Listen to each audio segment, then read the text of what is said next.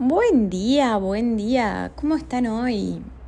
Se puso picante el título, el tema. Opinar sobre los otros. Mm. Esto un poco nació en una charla con una amiga en la cual solemos reflexionar bastante juntas. El tema surgió desde cuándo uno o desde qué lugar o en qué momento puede opinar uno sobre la vida del otro. O sea, ¿hay que opinar de la vida del otro?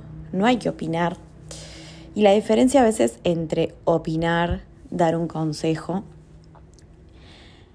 creo que hay que ver desde dónde uno da un consejo o una opinión lo hace desde un lugar realmente de ayuda, lo hace desde un lugar del alma, porque lo siente, porque cree que es lo apropiado para el otro, porque lo vemos mal, lo vemos, como diríamos a veces, pifiándola, o lo hacemos desde una actitud de el ego, creyéndonos que no sabemos más que el otro, creyéndonos que nosotros la tenemos reclara o hasta a veces con soberbia, ¿no? Entonces, ¿desde dónde opinamos a veces del otro?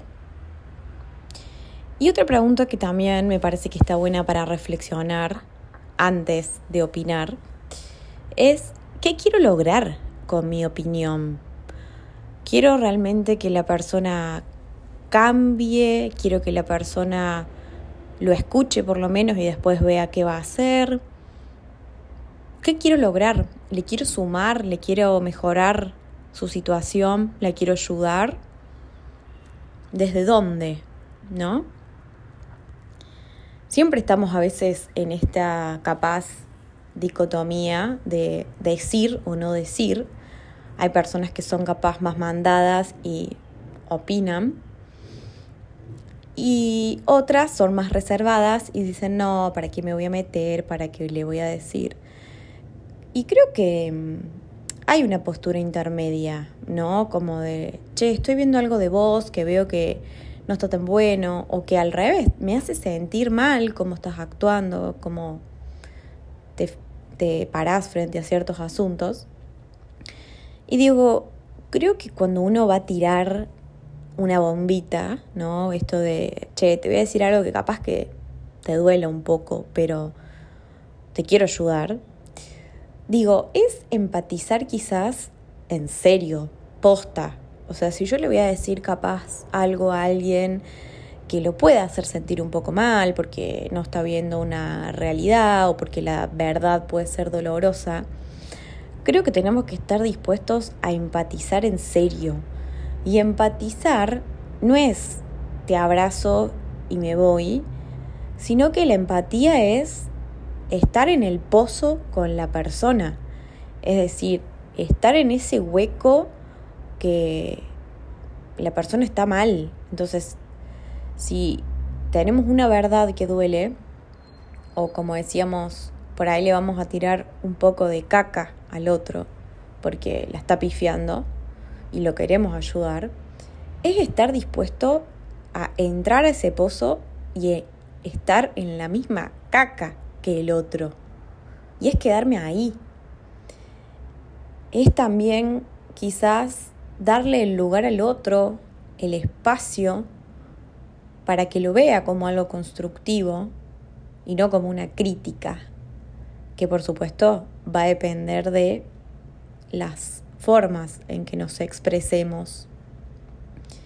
Es estar ahí, entender los motivos del otro, que es muy distinto que el otro tenga que justificarse porque hace lo que hace, pero es entender las razones de por qué muchas veces le cuesta ver esa realidad o actuar distinto. Es ofrecer la ayuda. Creo que si uno tiene que darle una opinión a alguien, es no tirar la bomba e irse y decir, bueno, listo, haz lo que puedas con lo que te dije. No, porque eso sería muy egoísta. Es realmente quedarse ahí. Y algo muy importante es que creo que se debe pensar también antes de dar una opinión, es dónde está mi límite hacia el otro. Porque una cosa es que yo le quiera ir diciendo verdades profundas, mostrarle sus sombras, contarle cosas que veo que la está pifiando, pero ¿hasta dónde llego? Creo que lo más importante es preguntarle al otro si está dispuesto a recibir una opinión. ¿Estás preparado? ¿Tenés ganas? ¿Me permitís? Preguntas antes de abrir un diálogo cuando uno tiene que decirle al otro quizás algo como digo que no le gusta tanto. Y es hasta dónde profundizo. Nosotros, si realmente somos empáticos, generamos un contexto para hablar, un ambiente, y, y, hay cierta confianza, porque uno tampoco es que le va a ir diciendo las verdades a la gente que no conoce. Si es alguien que uno conoce y cercano, uno más o menos puede percibir hasta dónde profundizar y hasta dónde llegar con esa idea que le viene a mostrar al otro. Porque las palabras tienen mucho poder. Las palabras pueden abrir caminos, ayudar, potenciar, motivar, pero también pueden lograr todo lo contrario. Pueden hundir y lastimar. Entonces, cuando realmente querramos dar una opinión sobre lo que sea al otro, primero preguntemos si tenemos permiso para darla. Después, evaluemos cómo se lo vamos a decir, de qué formas, en qué tono y sobre todo si estamos dispuestos a quedarnos en el pozo con esa persona. Cuéntenme qué les pareció, qué opinan sobre este tema, justamente de opinar, y los espero en el próximo episodio. Si crees que este audio y estos podcasts pueden servirle a alguien más, te invito a que lo compartas. Te mando un beso gigante.